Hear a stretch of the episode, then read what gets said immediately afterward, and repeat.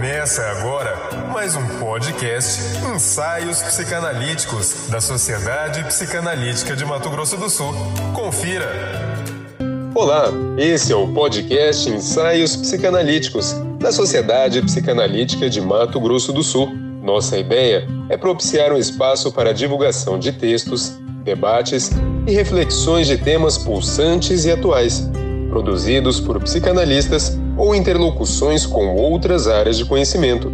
Hoje, teremos como convidada Cláudia Regina de Oliveira Lima, que abordará o tema O Tempo e o Jardim Secreto. Há tempos que a palavra tempo reverbera em minha mente. Esclareço que a noção de tempo que adoto embasa-se em alguns construtos da psicanálise freudiana, como por exemplo, a atemporalidade do inconsciente, o tempo em que as lembranças transcorrem, tempo que não é tempo.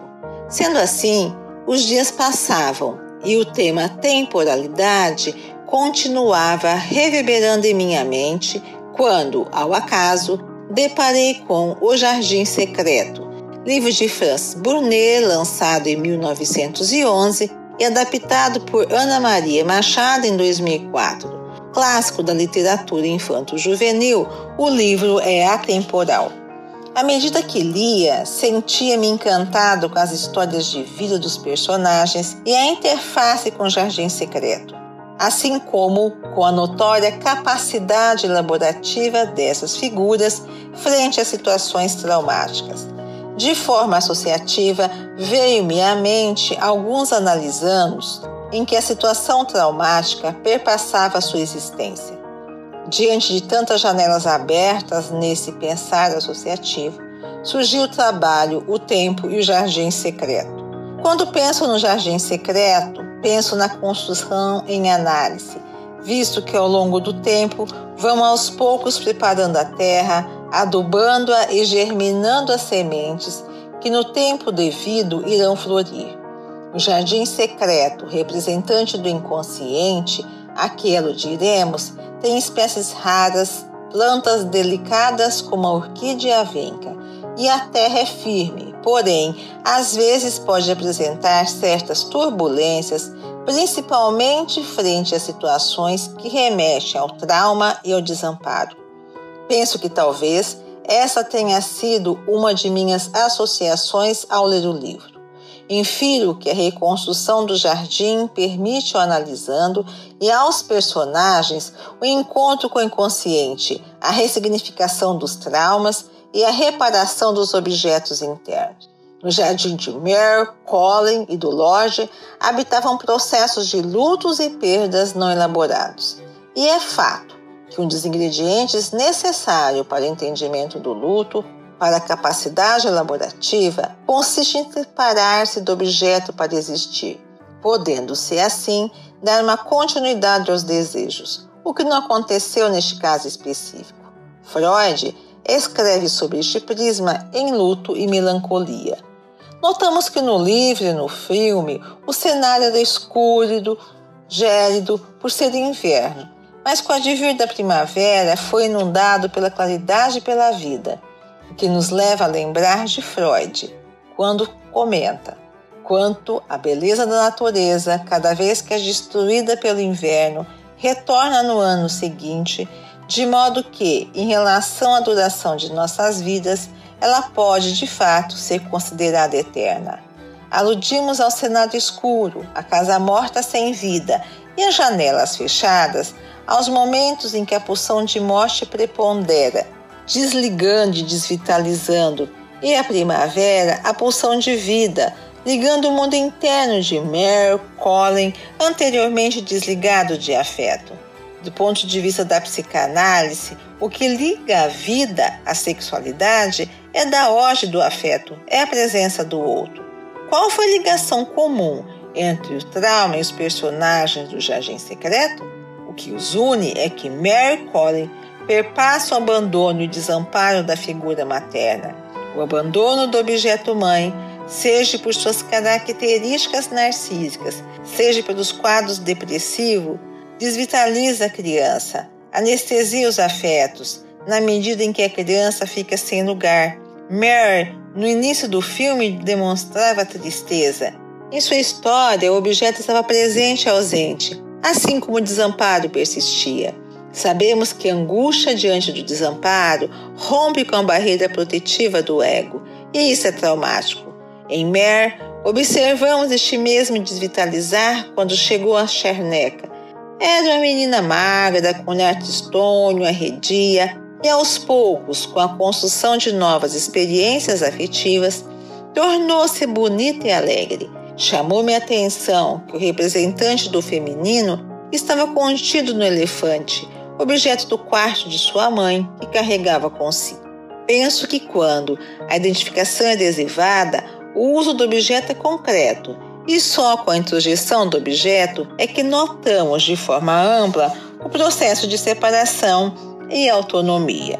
Atribuo ao pássaro pisco e ao seu cantar, ao mostrar a chave e a porta do jardim secreto a Mer, a função do analista o analista é aquele que leva analisando, assim como ocorreu com Mer, a descobrir o inconsciente, o lugar na memória da repetição, dos pontos de fixação, dos objetos, da construção das fantasias e equivalências traumáticas. No jardim abandonado, todas as plantas estavam secas, aparentemente mortas, mas se olharmos com cuidado, perceberemos sucos verdes escondidos assemelhando-se ao aparelho de memória de Freud descrito na Carta 52. Conceba a ideia de que nas experiências em que o tempo do trauma apresenta-se na ordem do transcrito, encontraremos o vazio de uma experiência primeira, da qual não se tem nome, ficando à mercê da dor. A situação de análise busca-se algo congelado, mas que ganhará significado a partir da palavra, da lembrança, do sentido a posteriori na relação transferencial na sala de análise. A análise permite dar significado àquilo que faz sofrer, permite nomear isso irrepresentável na mente do analisando. Recordemos de Freud os textos Lembranças Encobridoras, além do princípio do prazer, o e o id, inibições, sintomas e angústia, e o homem dos lobos, que versam sobre a teoria da sedução, fantasias, ensaios sobre a sexualidade, sexualidade atrelada aos desejos edipianos e construção em análise. No dia a dia do trabalho analítico, auxiliamos a pulsão a ingressar na consciência, porém as defesas do ego automaticamente se levantam sob forma de resistência. A resistência aparece de diversas maneiras no campo analítico e nas personagens do livro também. O medo da vida era notório em Colin. Ele se recolheu ao quarto encantado, dando as costas a novas possibilidades, mantendo assim a ilusão da relação dual com a figura materna morta. Para Colin, ficar preso ao jardim é permanecer repetindo o trauma, é negar a passagem do tempo, a entrada do Édipo e a castração. No filme, um dos momentos significativos de tradução ímpar da resistência ocorre na cena em que Colin começava a saborear a perspectiva de experienciar o jardim Homer. E a senhora Medlock, ao perceber a alegria das crianças, tranca Colin em seu quarto. Em seguida, tranca Mary no quarto, atribuindo a ela a maldição, pois Mary estava apresentando a Colin uma nova perspectiva de mundo. Percebemos neste momento a tradução da reação terapêutica negativa a não suportar a mudança. No trabalho árduo com a resistência, o analista auxilia analisando na descoberta de novas passagens e novos destinos para o recalcado. Observamos este trabalho de forma figurada no Pisco, no amigo Dixon e na passagem secreta descoberta por Mare para bulhar a governanta e sair do quarto. Azevedo alerta-nos sobre a repetição relacionada ao tempo, ao dizer que é difícil desconstruir o mito, pois o passado é construído com base neste. Penso em que alguns analisandos, assim como Colin, constroem um mito e tudo gira em torno dele. Para Colin, de ter matado a mãe, interessante é que ao desfazer o mito, aliviar a culpa, pôde andar. Alguns analisandos ficam presos à história contada e ao sintoma, e a função da análise é ir à procura da verdade. No entendimento do trauma, considero relevante interligarmos as situações traumáticas reais, os aspectos constitucionais e as fantasias. Essa premissa tem que ser levada em consideração no processo analítico, para que o analista não corra o risco de desmerecer o efeito dilacerante que o trauma produz no mundo mental. Desde ter infância, na história traumática dos personagens, perpassaram mitos e segredos, segredos que adoeceram, traumatizaram e influenciaram na capacidade de pensar e simbolizar, de dar novos destinos às pulsões. No livro, um momento em que Mare, Dix e Colin estão no jardim. Colin, ao avistar uma árvore, pergunta: Que árvore é essa? Era a árvore em que sua mãe se balançava e da qual havia caído morrendo. Tanto Mare quanto Dixon desviaram a conversa e inventaram uma mentira. Acredito que a mentira associada ao segredo configura o aplacador de dor psíquica, ao mesmo tempo em que favorece sintomas. Inferi que a mentira, atrelada ao segredo, adoece, e temos a hipótese de que isso influencia o desenvolvimento libidinal. Colin mente ao aprisionar-se no templo, no quarto, e ao dizer que é doente e que em breve iria morrer. No contexto do livro, era comum a mentira dos adultos. A mentira e o trauma lembra-nos do texto Confusão de Língua entre os adultos e a criança. Pensamos que o campo analítico favorece a revivescência da situação traumática, ao permitir que o trauma reacenda, e assim auxilia o processo de elaboração, permitindo dar novo significado ao trauma. Sobre a posteriori e o lugar ocupado pelo analista na função analítica, bem como sobre a capacidade interpretativa, Paola Marion comenta que o entrelaçar particular a qual o trabalho analítico está sujeito expressa-se assim como a presença conjunta, mas não superimposição, na mente do analista de um tempo presente da sessão e outro tempo, outra cena, desconhecidos, que o paciente lhe traz em busca do tempo perdido. Na análise, vamos caminhando passo a passo em um processo contínuo de elaboração, transformando os acontecimentos e vivências em palavras.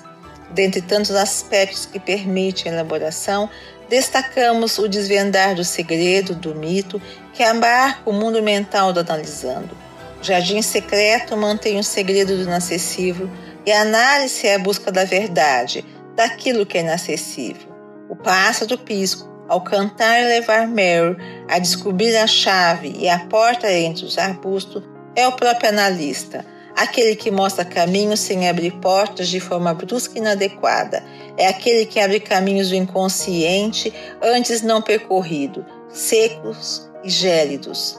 Ao fazermos a mágica do jardim secreto na análise, devolvemos ao analisando a força do desejo, a sexualidade de forma ampla e a alegria de viver. Entendo que um dos ganhos do processo analítico é abrir o jardim secreto reencontrar-se com o tempo, tempo da memória, do ressignificar-se e do resgatar a subjetividade.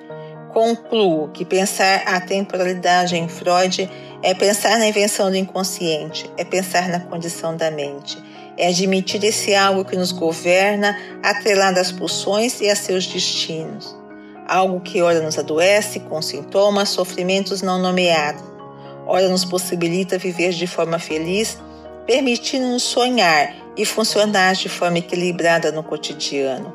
A constituição da temporalidade em Freud levou-nos a refletir sobre a constituição do infantil que se apresenta de forma contínua no adulto e ancorando-nos na ideia do trauma como processo acumulativo e, portanto, traumático. Você acabou de ouvir mais um podcast Ensaios Psicanalíticos da Sociedade Psicanalítica de Mato Grosso do Sul. Acesse o nosso site www.spms.com.br e acompanhe as novidades. Obrigado e até a próxima.